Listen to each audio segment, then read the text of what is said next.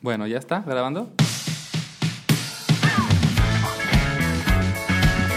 Hola, bienvenidas y bienvenidos a el podcast de la vida minimal.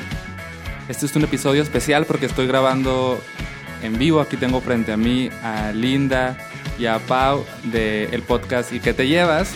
Entonces vamos a estar platicando acerca de varios temas. Quiero que nos cuenten acerca de la psicología, de la importancia de ir a terapia. Vamos a hablar del amor propio y de qué pequeñas acciones podemos tomar para amarnos sin condiciones. Pero bueno, primero quiero que, bueno, primero digan hola, hola, saluden a la gente. hola, hola, yo soy Pau.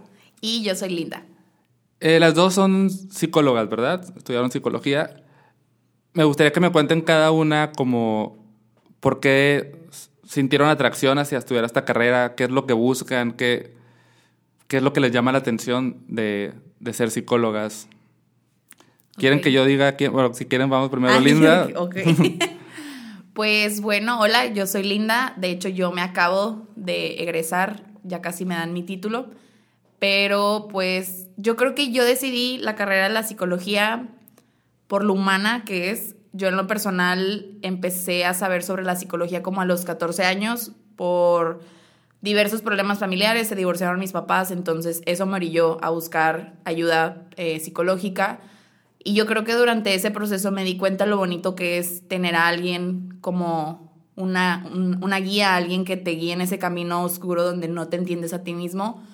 No empecé estudiando psicología, de hecho me cambié dos veces de carrera porque estaba este tabú en mi familia de que no creían en los psicólogos, curiosamente. En ese momento tú ya sabías que querías psicología. Sí, pero como estaba el tabú en tu familia, bueno, mejor sí, yo, yo creo que antes de entrar a la universidad era una persona que a lo mejor era un poco inestable emocionalmente, entonces eso también llevaba a mis papás a creer que no iba a poder en el trabajo de una psicóloga porque me decían, te vas a poner a llorar con tus pacientes. Que al final me di cuenta que es una gran fortaleza porque creo que soy una persona muy empática y que le gusta escuchar. Creo que obviamente no lloro con los pacientes, pero sí puedo lograr como sentir esa emoción y creo que es algo que me ha ayudado mucho en mis prácticas. Entonces sí, finalmente pues me enfrenté con mis papás y les dije, ¿saben qué? Pues soy infeliz en esta carrera, ya lo intenté, pues déjenme intentar algo que yo quiero.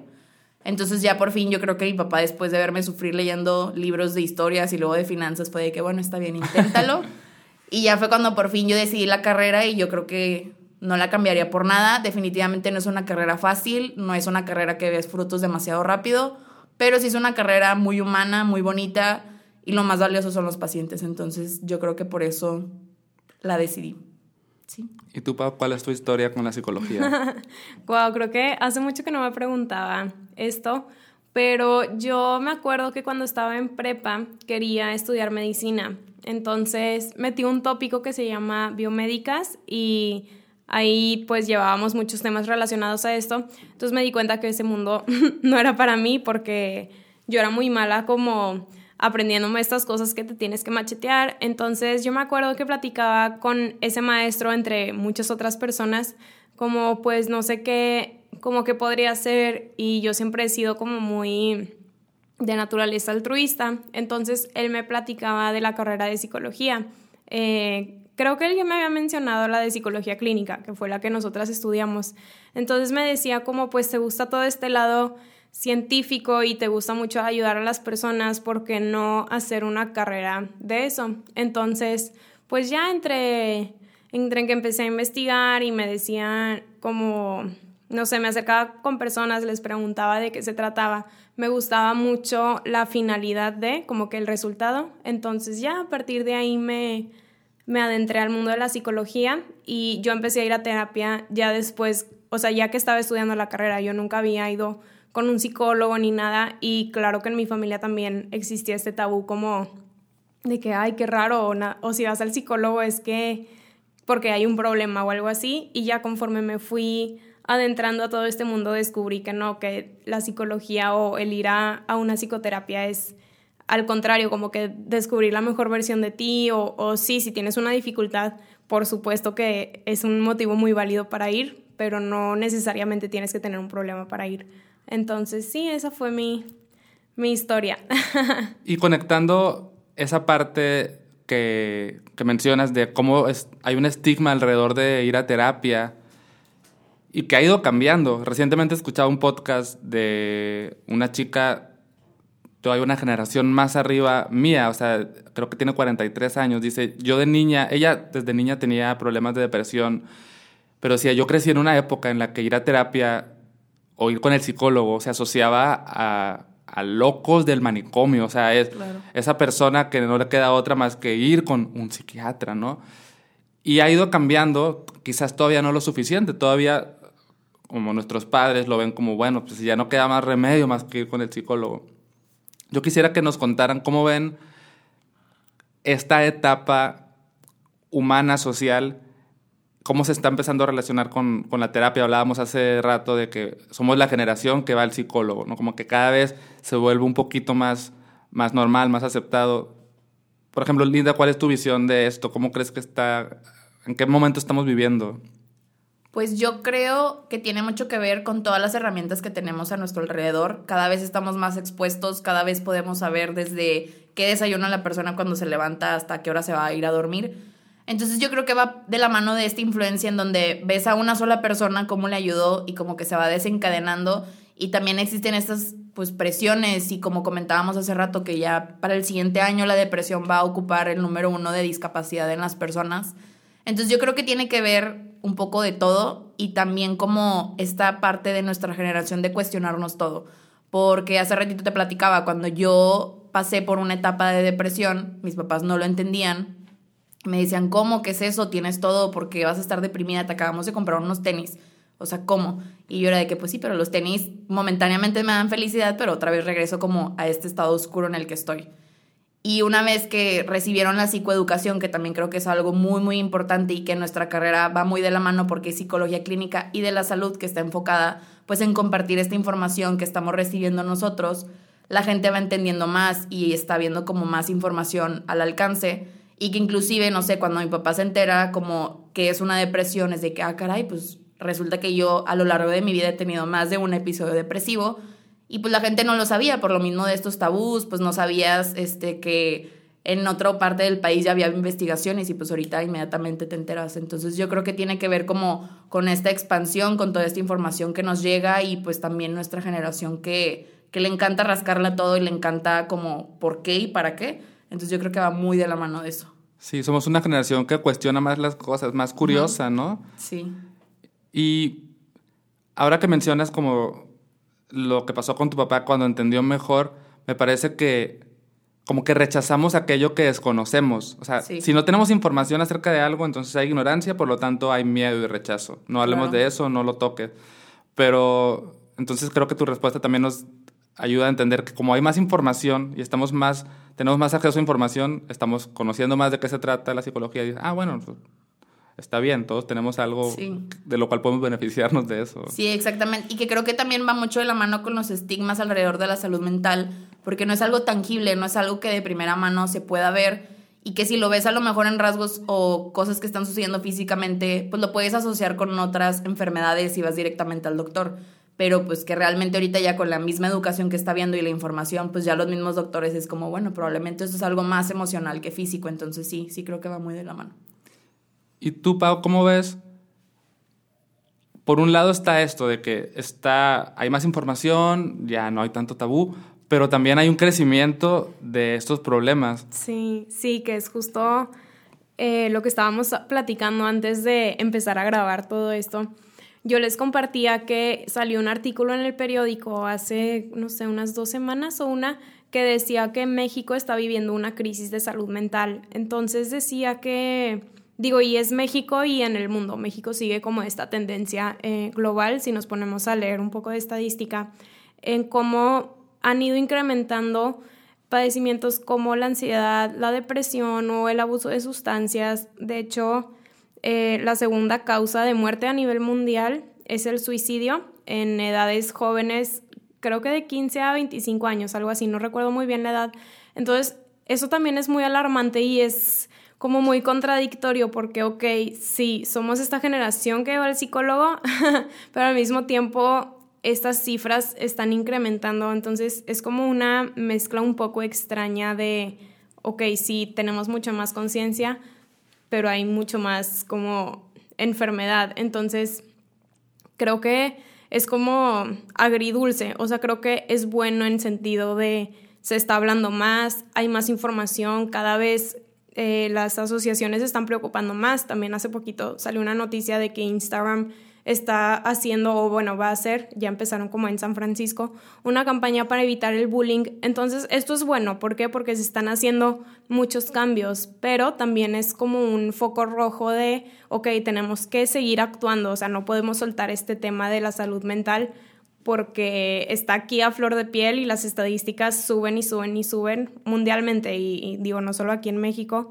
Entonces es como una doble tarea no de no soltar lo que los esfuerzos que ya se están haciendo pero como meterle un poco más de presión a, a todo esto de, de psicoeducación no que es justo lo que estaba diciendo Linda.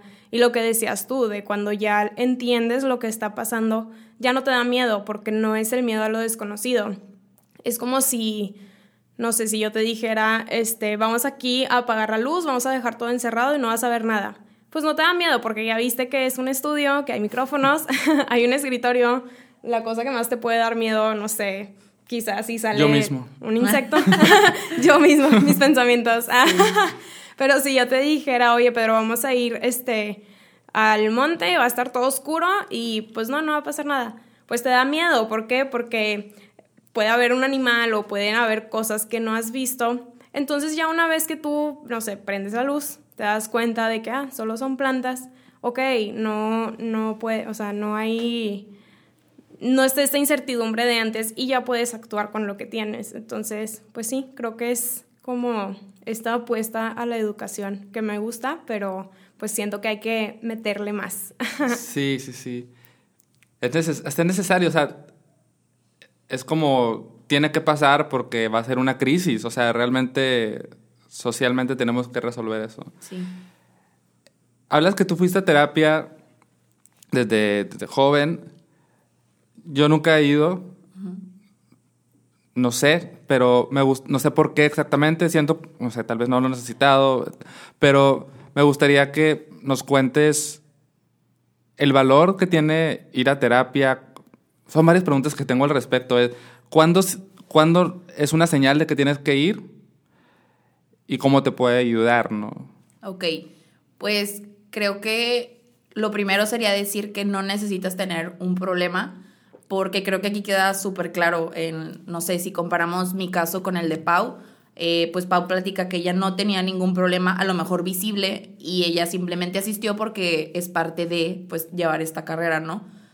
Y es súper valioso entender eso porque la psicología está presente en todo, desde entender tus emociones, conocerte, y creo que es como parte del proceso de amor propio porque ¿cómo vas a amar a alguien que no conoces? Y la mejor, yo creo que la mejor manera para conocerte es por medio de este proceso terapéutico o algunas técnicas derivadas o, o parecidas, pero creo que el punto de partida es ahí.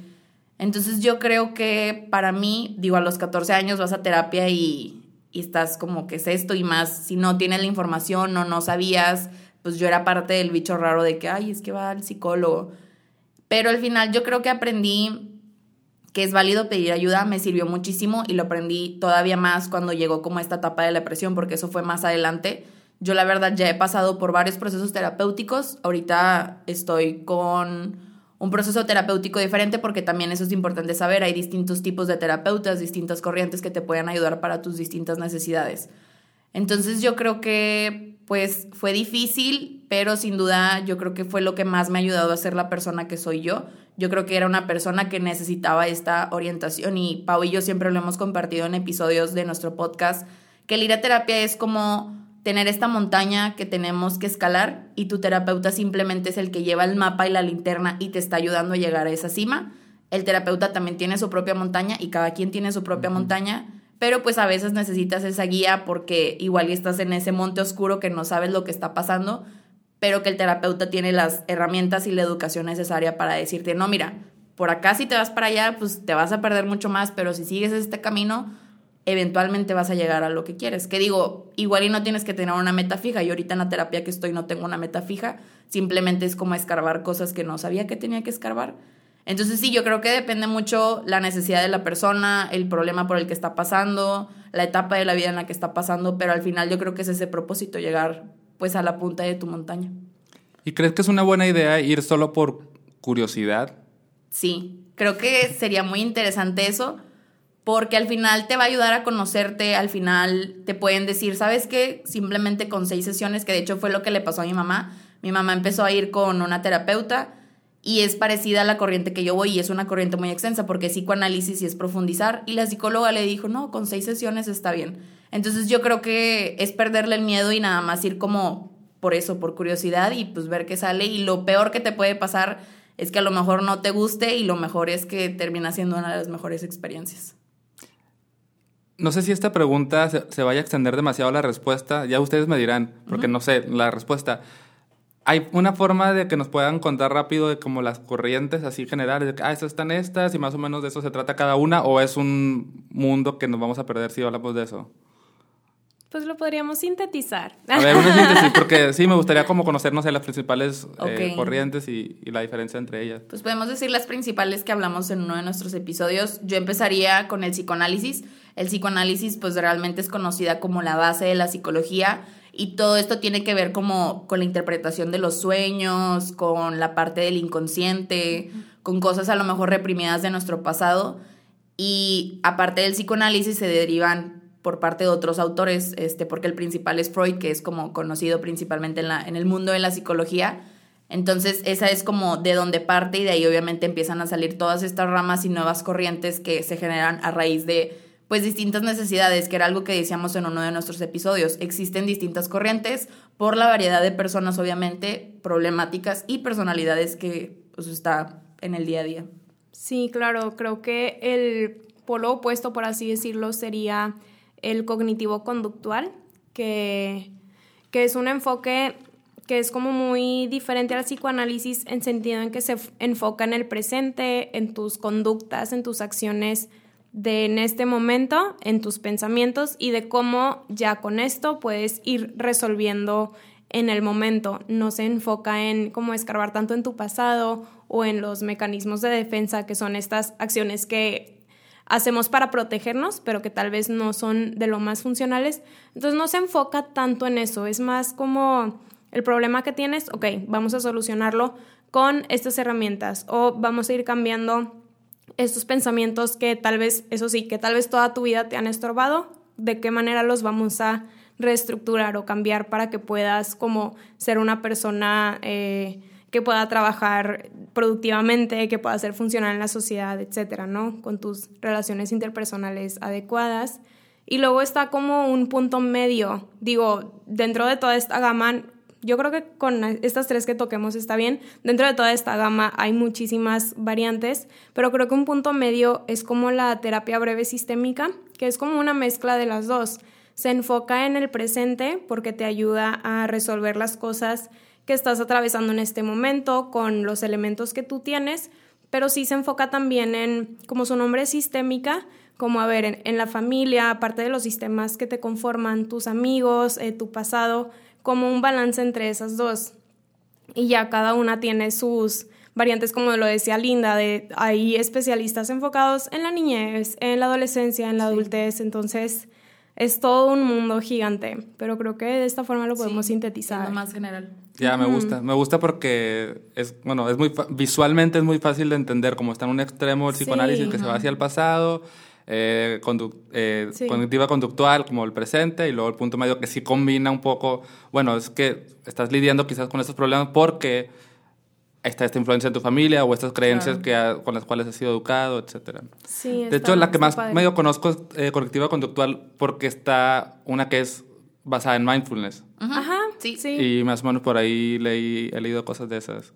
Sí, de hecho son como las terapias, se les llaman de tercera generación, que te digo, se enfocan mucho en los pensamientos, en cómo los vas a ir cambiando, aterrizarte en el aquí y en el ahora, y utilizan muchas herramientas derivadas del mindfulness, como esto de escuchar a tu mente, escuchar tus emociones, ponerles nombre, tolerar el malestar, entonces muchas tienen su, como dijo Linda, o sea, son hechas para diferentes tipos de personalidades problemáticas y justo estas que tú mencionan, que tú mencionas, perdón, se relacionan, por ejemplo, con trastornos de la conducta alimentaria, que son muy conductuales. ¿Por qué? Porque es en función de su comportamiento con la comida y alrededor de ella. Entonces, este tipo de terapias funcionan mucho para esto. Y no sé, como psicoanálisis, si, si tú llevas con, no sé, cierta tendencia, es que yo siempre me relaciono con este tipo de personas y resultan siendo problemáticas para mí, eh, relación, no sé, muy caótica y quiero romper este patrón. Bueno, vamos a escarbarle a ver ¿De dónde viene? por qué.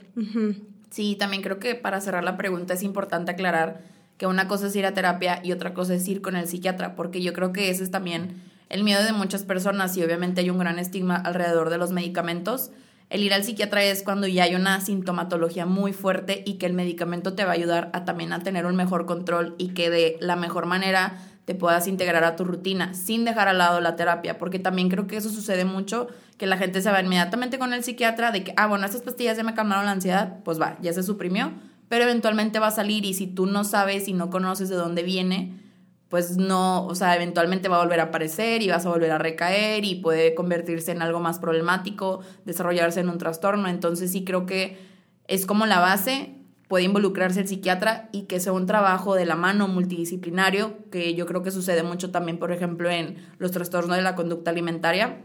Son medicamentos, nutriólogos, psiquiatras, doctores, todo entonces sí, también creo que para cerrar eso es importante como hacer esta diferencia y que la gente también le pierda el miedo de que no por ir al psicólogo te van a medicar, porque, spoiler, no podemos medicar. Claro. también hay un tema que no sé cómo juega esta variable entre la diferencia entre psiquiatría y psicología, que es cuando no eres funcional, o sea, cuando los problemas que tienes no te permiten funcionar de manera, entre comillas, no sé si decirle natural o normal en tu entorno, ¿no? Eh, eh, ¿Qué variable juega? O sea, ¿cómo hace cambiar eso? ¿O si tiene que ver o no? Pues sí. Ay, ¿yo? pues yo creo que, o sea, igual y no es tan fácil hacerlo consciente, pero si tú eras una persona que era muy activa, que todos los días te podías levantar temprano y empiezas a ver como esta caída de ya no tengo energía, lloro porque no hay ninguna, o sea, no tengo una razón para llorar, no puedo salir a espacios públicos, no puedo convivir con la gente, pues yo creo que son focos rojos muy obvios que la gente a lo mejor y prefiere, hacer, prefiere hacerlos a un lado por esta parte también que está el estigma de ser una persona débil, que al contrario, yo creo, yo creo que alguien que se atreve a pedir ayuda es una de las personas más fuertes porque admitir que no puedes con esta batalla pues no es para cualquier persona. Entonces sí, yo creo que, tiene que ver con esto, en ponernos a, pensar de qué manera nos está afectando, si ya no estamos rindiendo, si nos está yendo muy mal en la escuela porque no nos estamos concentrando, que va en la parte química del cerebro, o sea, los químicos de mi cerebro ya no dan para presentar un examen, entonces sí, creo que pues es también la parte de conocerte a ti mismo, ver de qué manera está cambiando hasta la química de tu, de tu cuerpo.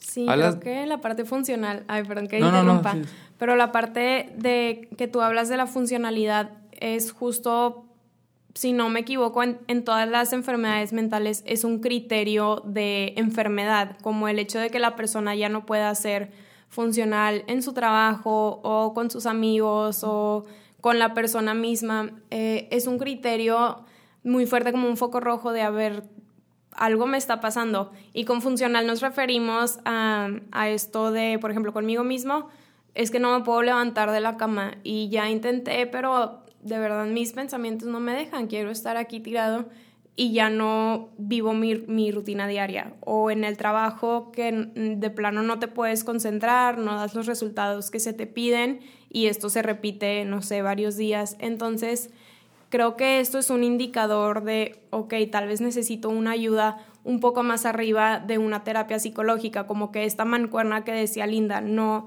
no que una pastilla te vaya a quitar el padecimiento, pero es verdad que sí hay cambios, eh, ¿cómo se dice?, químicos en nuestro cerebro en cuanto a estructura o en cuanto a la forma en la que funciona, que si no tienes trabajando bien estos químicos o estas hormonas, no te va a permitir realizar esa función. Entonces, por más que tú quieras hacerlo, tal vez ese químico no está y no vas a poder. Entonces ahí es cuando tú tienes que decir y agarrar como esta fuerza de voluntad o esta valentía de, ok, tal vez necesito ayuda profesional Y ya tú puedes ir tanto con un psiquiatra o con un psicólogo y cualquiera de los dos te va a decir, sabes que vamos a darte este tratamiento y tienes que complementarlo con psicoterapia o con el medicamento que tal especialista, porque tienen que ser especialistas, te va a recetar. Y es esto, ¿no? Ir construyendo este proceso de, de recuperación, de salud mental, que ese es otro mito que hay. Eh, el hecho de que yo esté yendo a psicoterapia y que esté tomando medicamento quiere decir que estoy enfermo o que no tenga salud mental o que esté loco, como decíamos hace ratito. Y no, tú puedes estar en un perfecto estado de salud mental a pesar de que tomes medicamentos y viceversa. Tal vez yo no tengo ningún problema, según yo no tomo medicamentos, pero mi salud mental está por los suelos y sí, como que no es un parámetro el, el medicamento o no. Y creo que es un punto importante. Está padre que lo toquemos. Hay otro tema que, quiero tocar que creo que puede funcionar como eslabón para irnos al, otro tema que es el de amor propio. Pero antes de eso, salía en la conversación el tema de que como que pedir ayuda se, se ve mal, como que eres débil, como que sentir que no puedes. Entonces como que vivimos en una cultura de hacernos los fuertes, una cultura en la que no, es que tú échale ganas y tú tienes que salir, o, o qué te pasa, ¿no? De que, como te decían, tú tienes todo, tú, tú dale, y, y la vulnerabilidad o la, eh, la sensibilidad se ve como algo que no es bueno, ¿no? Como, ¿no? No andes tú con tu lloradera, casi, casi. Sí. Entonces, no sé si tengo una pregunta clara, pero ¿Cómo ven ustedes esto? ¿Qué, qué diferencia hay entre, entre ser cobarde y entre ser una persona consciente de, que necesitas ayuda, ¿no? O, cómo han vivido esto, a, lo mejor a nivel personal, como si, si ustedes se han enfrentado a esta situación de, ay, pues es que ¿por qué me siento así? Estoy mal si, si recurro a esas herramientas.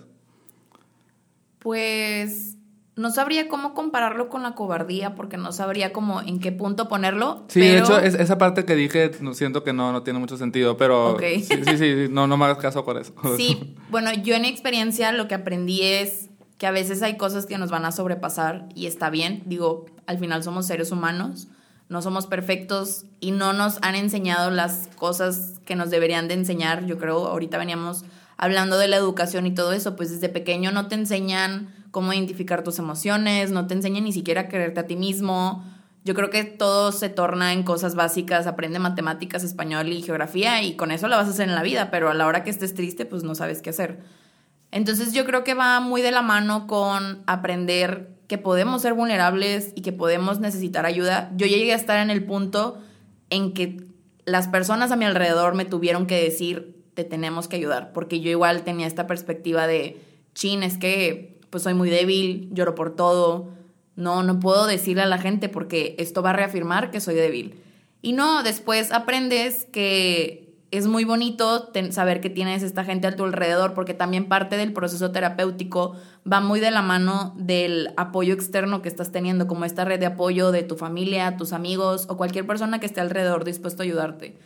Entonces sí, yo creo que es simplemente ver esta parte de que se vale pedir ayuda y que hay cosas que se nos van a escapar de nuestras manos. No podemos controlar ni ver nuestro cerebro lo que le está sucediendo, que también es algo que a mí me pasó que cuando asisto a, con un psiquiatra, este, todavía creo no, no empezaba, o apenas iba empezando como la carrera de psicología, pues yo tampoco todavía no estaba muy familiarizada con todo esto de los químicos. Entonces fue como ver, un, o sea, la imagen de un cerebro, ver cómo pasaba y que también va de la mano de que pues esto de que no es tangible nada de lo que nos está sucediendo y entender de que, ah, ok, o sea, pues no soy yo, o sea, también es mi cuerpo, o sea, pues nos componemos de demasiadas cosas, entonces yo creo que simplemente aprender eso, aprender que podemos recurrir a otras personas que están capacitadas para orientarnos en cosas que pues nosotros desconocemos.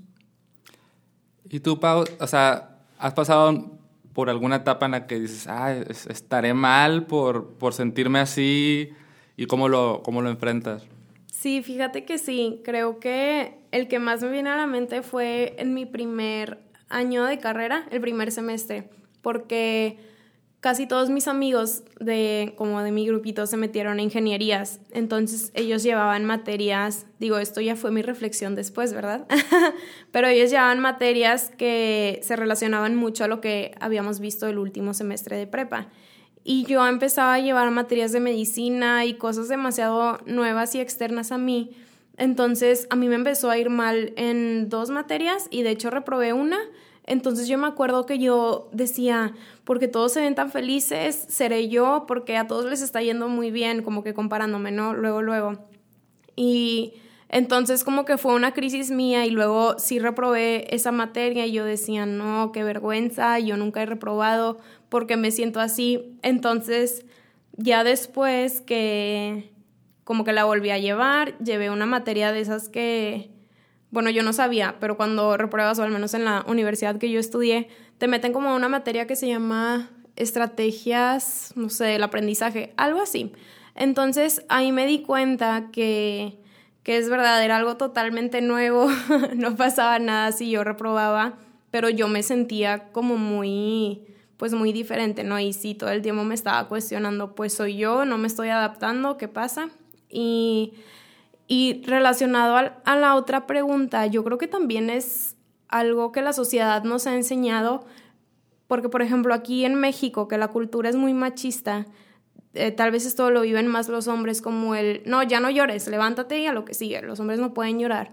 O esto de compartir las emociones en familia, como es raro y de hecho, bueno, no sé si a ustedes les pase que expresan sus sentimientos y se siente raro como estando en la familia. Entonces, y no, no solo se nos ha enseñado como en esta sociedad mexicana, sino también en cuanto a, al mundo en general, como que ahora se nos exige el estar bien todo el tiempo, ser fuertes, cumplir con todas nuestras obligaciones, ya sea escuela, ya sea trabajo, encontrar una pareja, eh, tu círculo de amistad, como todo el tiempo frecuentándolos. Entonces siento que son muchas presiones que, como decía Linda, no se nos enseña qué pasa cuando me caigo, qué pasa cuando hay un quiebre, qué pasa si hay un desbalance, qué hago. Entonces creo que eso es lo que nos ha fallado y y sí, como Linda decía, pues yo me aventuré a, mi psicoterapia ya después, pero yo recuerdo que le dije a mi terapeuta como, ay, yo, yo pasé por esta crisis en este momento y me hubiera gustado haber ido a un psicólogo, pero como que en ese momento no, era demasiado estigma y tanto tabú que no me atreví a ir. Entonces, creo que por eso también decidimos abrir este espacio de, ¿sabes qué? Vamos a normalizar todo esto porque lo hemos vivido nosotras y no queremos que alguien más lo viva o si alguien más lo está viviendo, que se pueda ir corrigiendo, que se pueda ir enriqueciendo, como darle la vuelta a, la visión que se tiene de la psicología. Esos son temas que hablan en, su podcast, ¿no? Como mucho relacionados con, salud mental, amor propio, como que todo lo que podemos hacer para, pues, para cuidarnos y cuidar nuestro, nuestro bienestar. Y un tema del, del que ustedes han hablado y que fue uno de sus primeros episodios, es el, amor propio o, la autoestima. Quisiera que, nos cuenten un poco acerca de eso, de qué se trata, porque es necesario, me parece que es la base, la base de todo. ¿Y cómo definen ustedes el amor propio?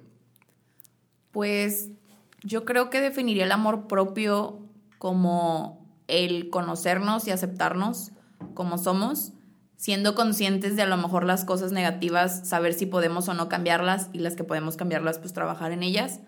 Y yo creo que el amor propio es como una de las mejores herramientas o una de las cosas que más te pueden ayudar porque pues al final con la persona que vas a vivir el resto de tu vida eres tú mismo, ¿no? Entonces sí creo que es algo esencial y que no nos enseñan. Yo creo que nunca nos han enseñado desde pequeños a amarnos a nosotros. Es extraño, siempre nos enseñan a, a compartir y expresar nuestro amor a otras personas, pero no a nosotros mismos, no nos dicen cómo se hace eso, cómo es el autocuidado. Entonces yo creo que Pau y yo siempre hemos hablado de esto, porque yo creo que cada una hemos tenido como este proceso donde pues literal no nos quedó de otra más que amarnos a nosotras mismas, porque si no yo creo que, que colapsábamos. Entonces sí creo que, que, es algo muy importante y creo que se puede definir de alguna manera como eso, va de la mano con la autoestima y yo creo que más adelante lo vamos a explicar más a detalle como todo lo que conlleva. Pero sí, yo creo que, que el amor propio es una de las mejores relaciones que podemos tener, que es la de nosotros y que siempre yo menciono esta pregunta, que creo que ya le dije hace ratito, como ¿Cómo vas a amar a alguien que no conoces? Yo creo que a la hora que decides casarte con alguien es porque la conoces y la amas. Ok, bueno, así como conociste a esta persona, te debes de tener, o sea, debes de tener la misma paciencia de conocerte a ti mismo para amarte y creo que, que lo definiría totalmente de esa manera. Hay que conocernos para empezarnos a amar y esa es la base de esta pirámide, ¿no? Que, que compartían ustedes. No sé si Pau nos puedas hacer como explicar esta pirámide.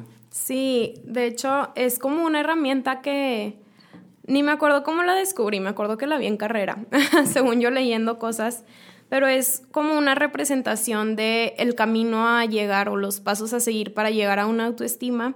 Entonces es una pirámide que se lee de abajo hacia arriba y los pasos son autoconocimiento y luego sí autoconcepto, que estos dos se relacionan como con tu identidad, el tú conocer quién eres, qué te gusta, el, el autoconcepto se relaciona más como a quién soy, cuáles son mis intereses, eh, no sé cuál, cuál es mi propósito en la vida, si ya queremos profundizar. ¿Cómo me conceptualizo a mí mismo un poco? Sí, sí, exacto, como si a alguien más le preguntan, oye, ¿quién es Pedro? ¿Quién es Pau? ¿Quién es Linda? Y la descripción que tú darías, ese sería como el concepto, ¿no? Como ya la identidad.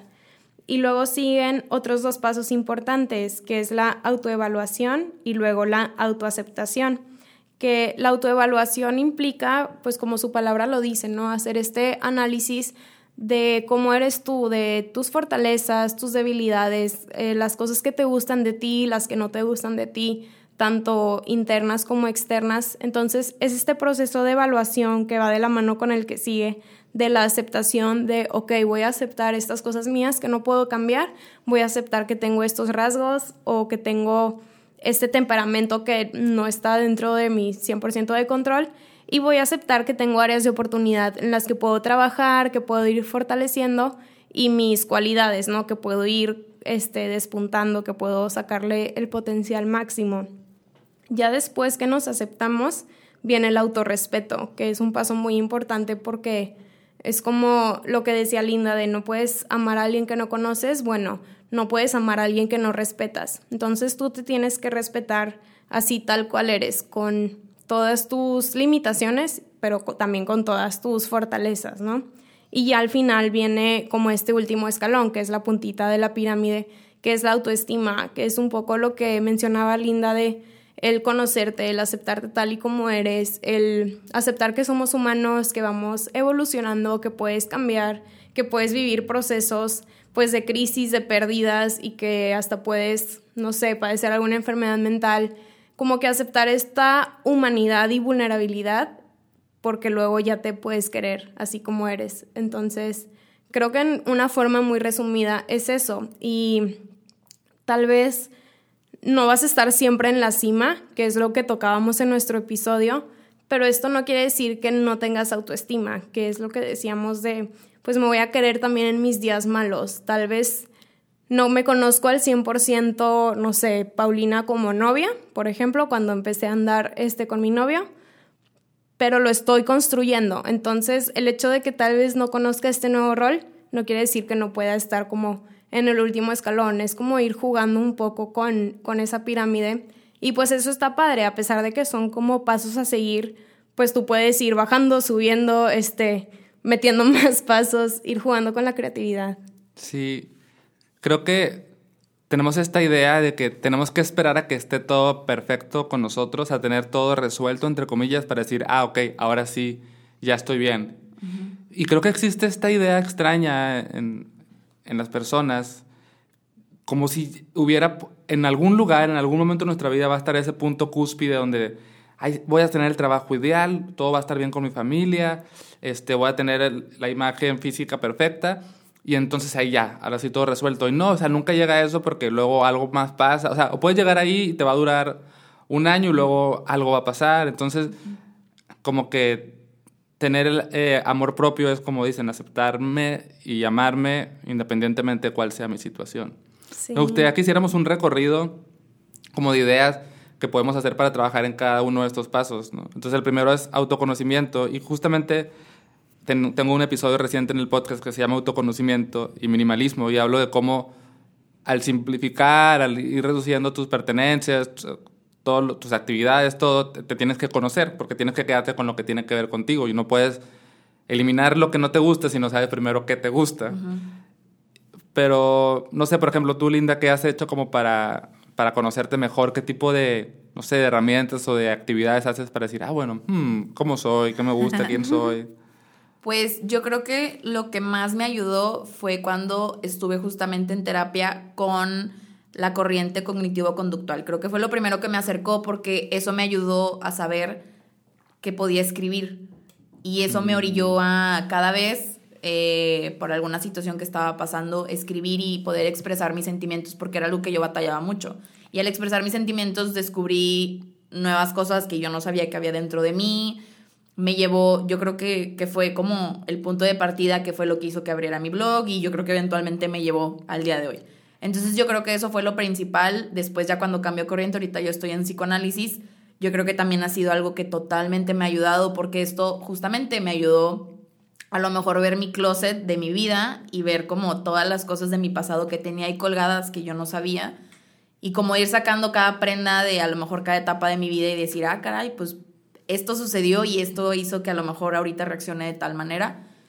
Y yo creo que también me ha ayudado mucho este, como esta parte de leer, acercarme a todos estos cambios, como lo que tú decías del minimalismo, o sea, al, ver lo que yo tenía guardado me ayudó a ver a qué cosas me gustaba como no dejarlas ir, a, a, qué personas me seguía aferrando, a lo mejor cartas que tenía de personas que ya no tenía por qué tener sus cartas. Entonces yo creo que es un proceso y yo creo que cada quien lo vive diferente y a cada quien le funciona diferente, pero sí, yo creo que que eso que mencionó yo, yo creo que fue lo que más me acercó a saber quién era y que hasta a veces te quedas como, ay, no sabía que me gustaba esto, pero poco a poco me puedo ir definiendo y e ir brincando a esto del autoconcepto y estructurar quién es Linda en mi caso. Entonces sí, yo creo que eso fue lo que más me ayudó.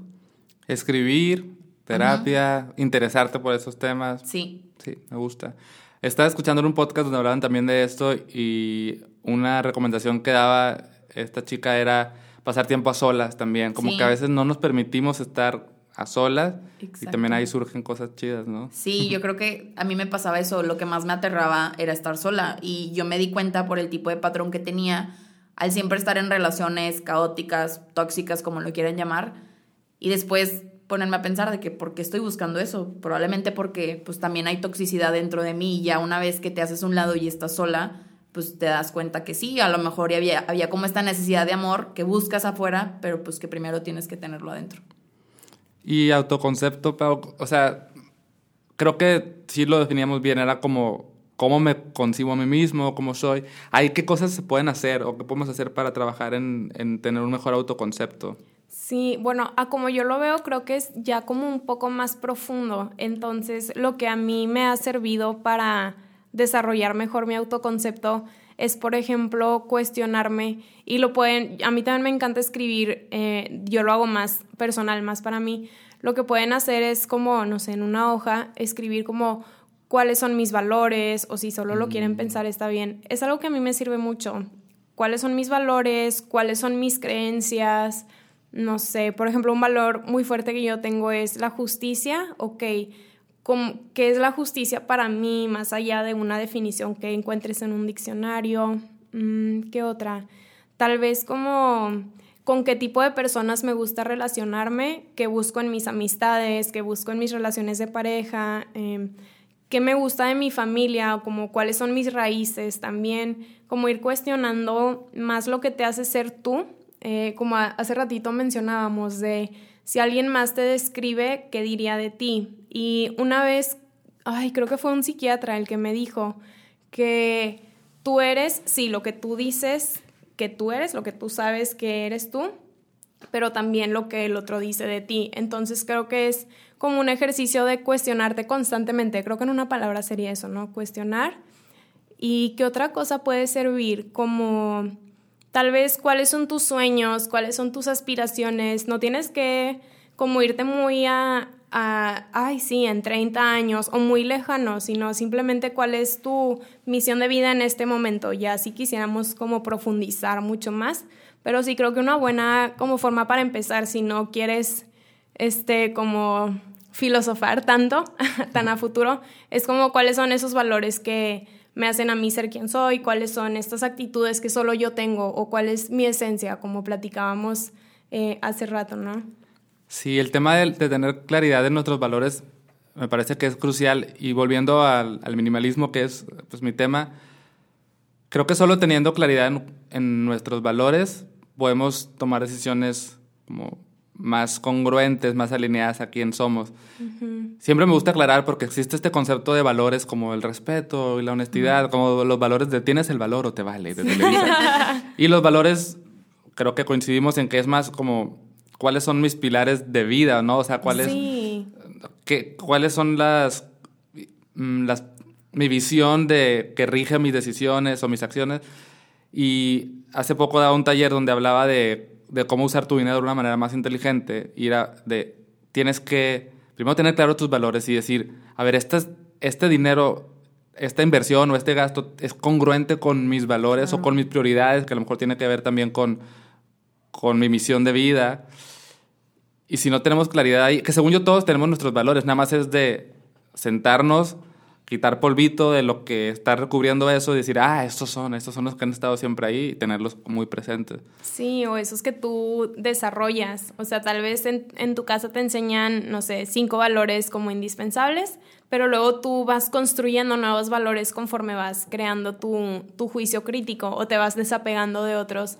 Y eso está padre porque se relaciona a lo que decían de, de pasar tiempo a solas. Estos ejercicios, obviamente yo los he hecho como en mi soledad, también en mi psicoterapia es algo que me ayudó mucho, pero sí tiendo mucho a como despejarme un rato, dejar el celular o la computadora, que creo que es lo que más, eh, como que es lo que más está últimamente. Entonces sí, tomarte ese tiempo de reflexión para ti y irte nutriendo, ¿no? Irte conociendo a solas también. Eh, está otra parte que es autoaceptación. Sí, después del, de la de autoconcepto seguiría autoevaluación y ah, luego ya autoaceptación. Ok, ¿y la, la autoevaluación qué es? Es como esto de como lo dice la palabra, evaluar tus como cosas buenas, cosas malas o tus fortalezas, debilidades. Sí, mejor así, no usemos lo de bueno o malo. Y no sé, como en el mundo de los negocios se usa una herramienta que se llama FODA, que es un análisis en las que son, no sé, cuatro... Es, un cuadro. Fortalezas, oportunidades, debilidades y amenazas. Sí, y, y, es una herramienta que está padre porque lo usan en los negocios, pero también lo puedes hacer tú con, contigo mismo. ¿Cuáles son mis fortalezas? Tanto, no sé, de, de, mi aspecto social, de mi aspecto intelectual, emocional, de mi aspecto físico. Entonces tú vas llenando como esos recuadros y eso te ayuda a tener una mejor evaluación tuya, ver que puedes seguir trabajando, ver que podría ser una amenaza o saber cuáles son tus amenazas que se pueden convertir en una ya debilidad como un mal hábito o algo así y ver que puedes ir corrigiendo y aceptar eso que no puedas cambiar, que sería como el siguiente paso. Sí, ok, es, es aceptar eso que no puedes cambiar. Es que yo quería como ir con Linda porque habías mencionado la parte de, del cuerpo, del autoconcepto del cuerpo, y no sé si eso tenga que ver con autoaceptación, porque me parece que sí. Y es, algo, es un tema que también quería tocar porque sé que es, es, es, o sea, es algo que te interesa y estás trabajando en algo de eso. Y no sé, me gustaría hacer como un paréntesis en esta parte, cómo a veces nos cuesta trabajo aceptar nuestro aspecto físico, de que, ah, pues no me gusta mi nariz, o no me gusta que mis brazos, o lo que sea. ¿Cómo ha sido para ti este proceso? Pues difícil. Ah. Pues yo creo que para todos es difícil en general y vuelvo a lo mismo, más si estamos constantemente siendo bombardeados pues por las redes sociales, todas las campañas publicitarias que tenemos a nuestro alrededor entonces yo creo que por eso está más arriba la autoaceptación, porque una vez que ya te empezaste a conocer, ya empezaste a formar el concepto que eres y ya empezaste como a hacer esta evaluación de, no sé, por ejemplo, de las fortalezas y debilidades, pues ya llega esta parte que dices, ok, pues esto de plano no lo puedo cambiar. En mi caso yo creo que el ejemplo más sencillo es que yo durante años siempre anhelé tener esta figura esbelta que te pintan como perfecta, modelo y lo que tú quieras, llegó un punto en que yo tuve que aceptar que no es ni siquiera mi estructura eh, corporal, o sea, yo no puedo llegar a eso sin enfermarme, básicamente. Entonces sí, yo creo que es parte de aceptar que cada cuerpo es diferente, que yo sé que es súper difícil porque también es algo que siempre tocamos, ok, construir esta autoestima, pero ¿qué haces cuando pues, te das de topes afuera, cuando no te dejan entrar a un lugar porque no entras en esos parámetros? Y es también aceptar que pues lamentablemente es como el entorno en el que vivimos y por eso cada vez hay que reforzarnos más internamente, que es algo que también yo trabajo. Entonces sí, yo creo que que es aceptar cosas, no sé, a lo mejor no te gusta tu nariz, obviamente puedes hacer un cambio. Yo, por ejemplo, y lo hemos hablado, no estamos en contra de la gente que interviene quirúrgicamente con cosas de su cuerpo. Si eso te va a ayudar a llegar a la figura ideal que es para ti, excelente, que también va de la mano con esto. De la figura ideal es la figura que durante décadas nos han pintado y va evolucionando, obviamente, pero al final la figura ideal yo creo que es la mejor versión que vas a tener de ti. Y es algo que, que también me ha ayudado mucho, saber que la figura ideal va a ser cuando yo esté más sana, cuando pues no me haga falta nada de mi cuerpo para llegar a hacer lo que yo quiero hacer y creo que es algo que Pau y yo siempre hemos platicado y siempre lo digo, a mí me encantó Pau cuando hizo toda una semana sobre distintas áreas de su cuerpo y viendo como lo genial y no sé, pues a lo mejor mis brazos no me gustan, pero estos son los brazos que me ayudan a escribir, estos son los brazos que me ayudan a dar abrazos, las piernas son las piernas que a lo mejor y son anchas y por años las odiaba porque son grandes, pero son las piernas que me han ayudado a llegar a todos lados en el mundo a los que he ido a caminar y hacer cosas que a lo mejor otras personas no las pueden hacer. Entonces yo creo que va mucho de eso, o sea, ver que a lo mejor y algo que puede ser debilidad lo puedes ver como, pues encontrar la parte de, ok, pero te está beneficiando, ah, pues, pues tómalo, ¿no? O sea, aprovechalo, es tuyo y sácale lo mejor. Mm, claro, es muy bonito eso. Y creo que es algo que tenemos que trabajar todos porque es que es difícil lidiar con la influencia externa y con todo el bombardeo, como dices, de, de estándares que, que hay que, tener, ¿no? Pero hay otro tema que mientras hablabas también pensaba en esto, no tanto del cuerpo, sino de, no sé si decirle personalidad, tal vez. Porque luego la personalidad también se puede, es un concepto medio inventado. O sea, me dijeron que yo soy tímido y así crecí y resulta que capaz que ni soy tan tímido o que soy extrovertido y no soy. Pero ¿Cómo ven ustedes el punto en el que quizás hay cosas que, ok, acepto que soy así, que tal vez tiene que ver con la autoevaluación, acepto que soy una persona muy impulsiva o que soy una persona muy grosera o muy reservada y es algo que quizás sí podría cambiar, ¿no? ¿En qué punto entendemos lo que tengo que aceptar y decir, bueno, así soy y en qué punto está lo que, ah, bueno, así soy, pero ¿qué tal si intento mejorar? Sí, claro, creo que hay como dos formas de verlo, porque es esto que decía Linda, de aceptar tus debilidades y hasta convertirlos en tu fortaleza. Por ejemplo, nosotras dos nos hemos dado cuenta que nuestras personalidades son muy diferentes, pero eso nos ayuda mucho a complementarnos. Por ejemplo, yo batallo mucho como en, en decir que no o en poner límites eh, muy como directos, o sea, diciéndotelo yo frente a frente, y a Linda se le facilita mucho esto, entonces cuando a veces eso puede, podría ser un problema para ella, de que hay, es que a veces hasta me puedo enojar de más y puedo herir el sentimiento de alguien más, ella lo puede usar como una fortaleza eh, a su favor. Y por ejemplo, yo que batallo mucho y eso yo lo veo como una debilidad, yo lo puedo ver como una fortaleza porque me ha permitido ser muy asertiva en situaciones incómodas como en el trabajo o con un, sí, con un jefe de trabajo o con una persona que tiene como una autoridad sobre ti, ok, eso me ha ayudado a mí.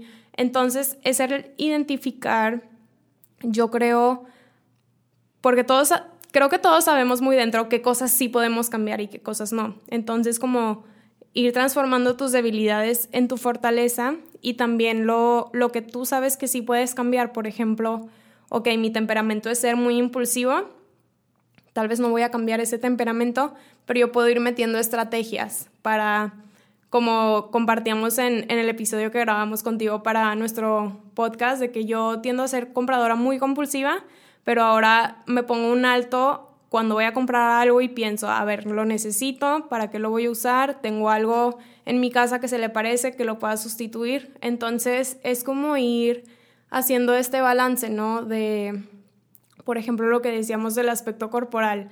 Tal vez yo no voy a cambiar mi, ¿cómo lo diré? Como mi, mi estructura corporal, como lo decía Linda, pero yo puedo llevar un estilo de vida saludable que me permita que mi cuerpo haga todas sus funciones. Entonces, si yo, por ejemplo, yo que soy chaparrita y yo quisiera ser más alta, pues no voy a crecer, o sea, con las, los alimentos que como o tome vitaminas, no, no voy a crecer. Entonces es el, tengo que aceptar esto que realmente no puedo cambiar y ver las como las eh, cosas buenas que me trae de, ok, eso me hace que yo me pueda sentar de chinito casi en cualquier lugar, en un asiento de, de camión, pues yo quepo y no pasa nada. O, o al revés, la gente que es muy alta, como, ah, pues que a veces se ve como, este, de que, ay, no me gusta ser alto, bueno, yo puedo alcanzar todas las cosas de mi alacena.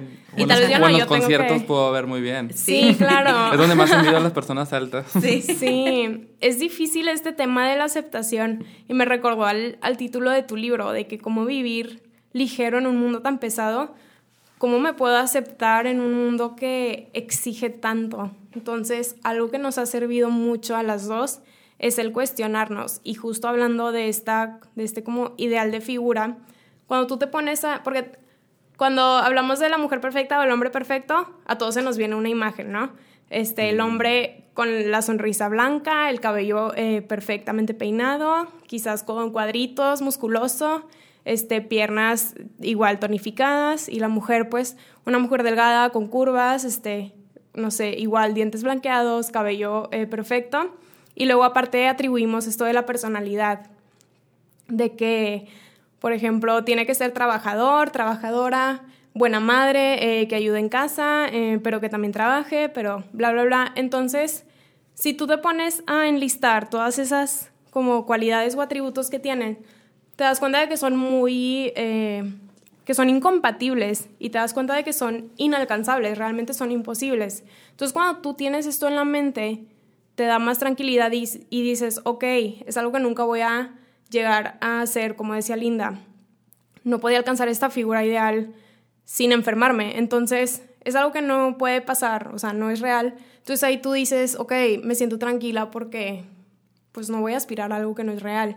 Y ya empiezas a tú aceptarte y no sé, un consejo que les podemos dar es como ir haciendo limpia en tus redes sociales, de que si todo el tiempo te estás comparando con figuras corporales de modelos, ¿para qué te torturas? Mejor deja de seguirlos. Ajá. O si yo sigo a mucha gente que tiene muchísimo dinero, como artistas famosos, y yo sé que yo nunca voy a llegar a tener esa mansión gigante en la que viven, pero todo el tiempo me estoy comparando y solo me hace mal, ¿para qué lo tengo ahí? Bórralo. Entonces es esto de ir jugando con, igual con las herramientas que tienes para ir alcanzando esta aceptación tanto de ti como de tu condición humana y vulnerable y que todos pasamos por lo mismo.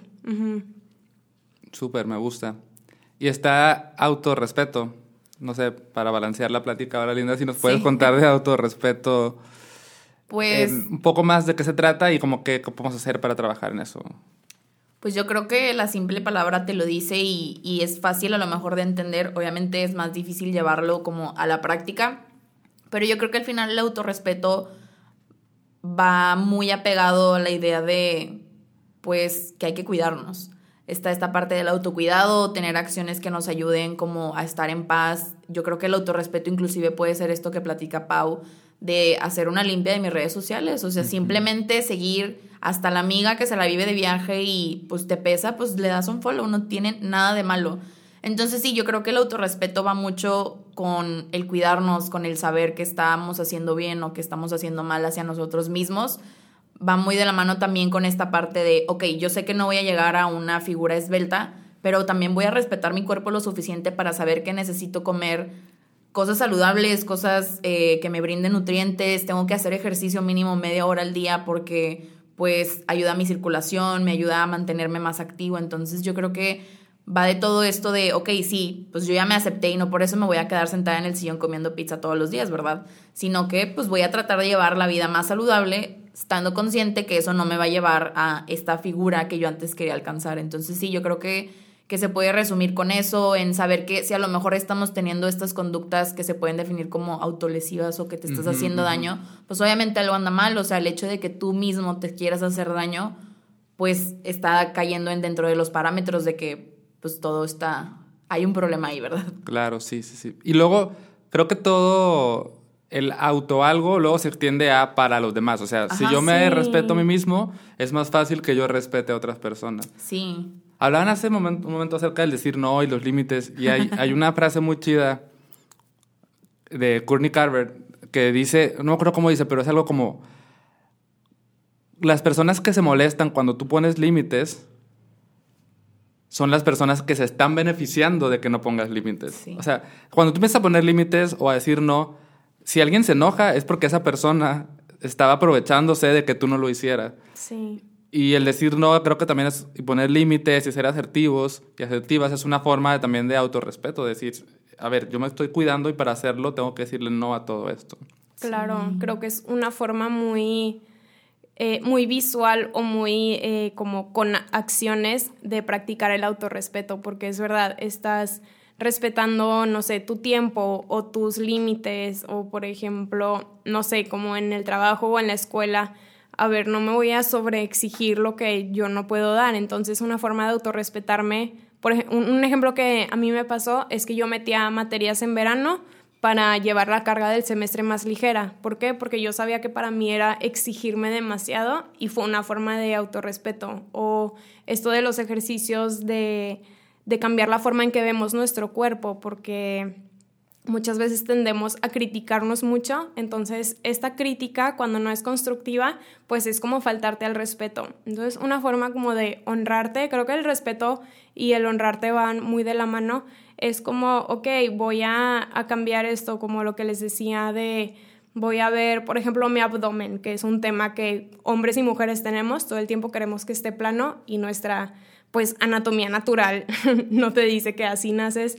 Entonces es como, ok, tal vez mi abdomen no es plano, no me voy a enfocar en eso, mi abdomen me permite sentir esas mariposas cuando me emociono, cuando voy a grabar un episodio o me permite sentir esa felicidad cuando estoy atacada de risa carcajadas. Entonces creo que el darnos cumplidos es una forma de respetarnos también en, en acciones muy tangibles, como muy visuales y no tan abstractas, por así decirlo.